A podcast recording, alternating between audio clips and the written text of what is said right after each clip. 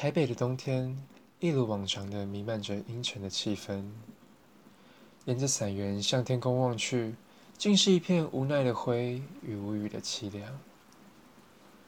走在本该是生气勃勃的椰林大道上，雨珠先是极尽了椰子树的朝气，再从伞缘落到外套、书包、裤子，最后流进鞋子里。我们全身上下无一处不被这些冰冷的雪滴打扰。而这阵雨，在不知不觉中，慢慢的渗透到了心里。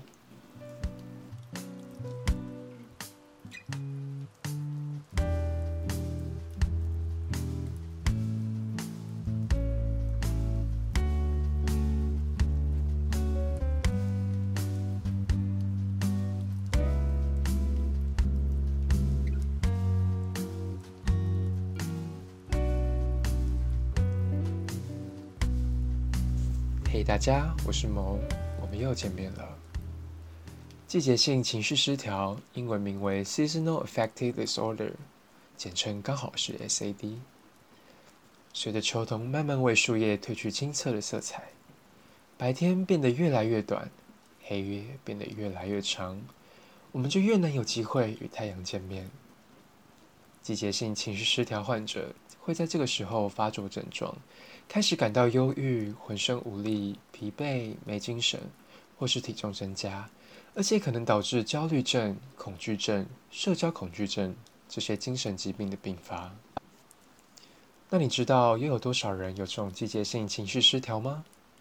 据统计，全世界约有五趴的人有这样的疾病，且有二十趴的人有轻微的症状。这类的疾病常发生在十五至三十岁之间。其中患者的男女比也大不相同，女性的患者数大概是男性的四倍。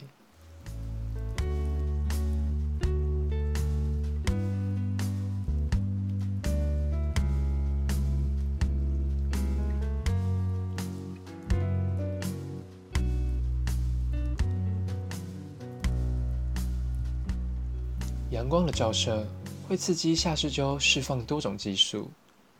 其中，血清素是一种和心情相关的激素，它被普遍认为是幸福和快乐感觉的贡献者。而临床研究也显示，重郁症的发生与血清素的分泌不足或是无法正常代谢有关。另一种与情绪失调相关的激素是褪黑激素，它对于人类的睡眠与生理时钟有极大的影响。而褪黑激素的分泌又是受阳光的调节，因此啊，阳光的不足会减少血清素和褪黑激素的分泌，所以在秋冬季节，季节性情绪失调患者常常会产生心情与睡眠上的困扰。尤其在睡眠方面，季节性情绪失调患者平均在秋冬会比在夏日多睡两个小时，且许多患者会有时常的噩梦、失眠的状况出现。尽管季节性情绪失调的英文简称 SAD，给人只是一种 sad 的感觉，但这种疾病对于睡眠的影响其实远大于情绪。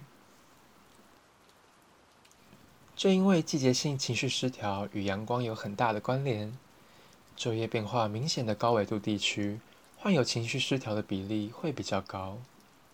以美国为例，在低纬的佛罗里达州，只有一点五帕的盛行率。但在高纬的新罕布夏州，却有高达十帕的盛行率。到了春季，随着阳光慢慢走回我们的生活里，这些症状可能会慢慢的得到缓解。但也有一些人会在春季出现与忧郁相反的症状，变得亢奋躁动。因此，部分季节性情绪失调患者会有春夏燥、冬天忧郁的现象。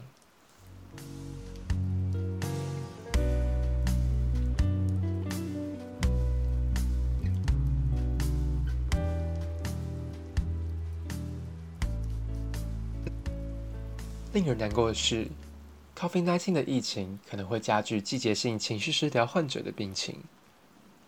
为什么这么说呢？COVID-19 的爆发带给了世界巨大的冲击。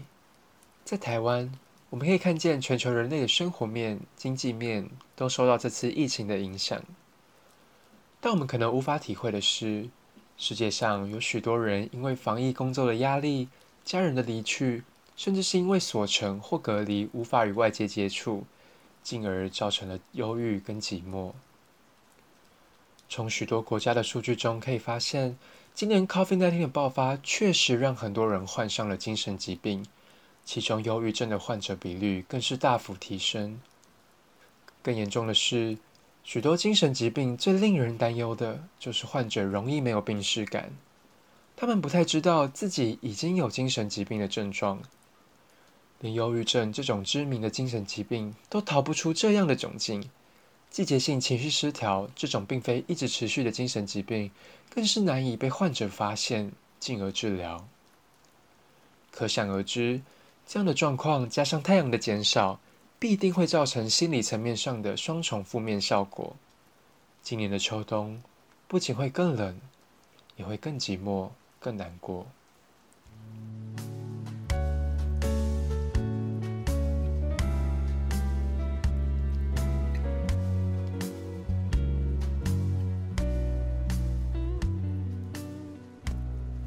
那么，这个疾病该如何治疗呢？由于此病症主因是阳光的不足，因此最常见的治疗方式就是所谓的光疗，也就是让患者接受持续性、规律性的照光治疗。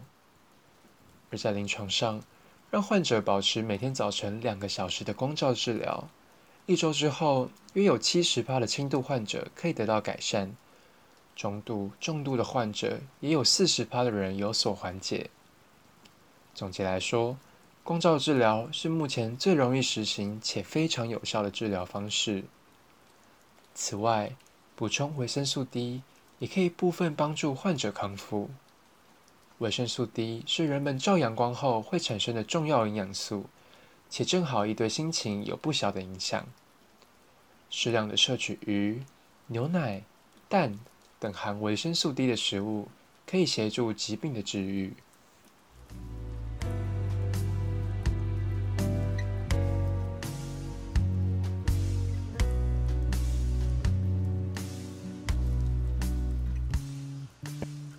听完了那么多的资讯，那就让我为大家统整一下吧。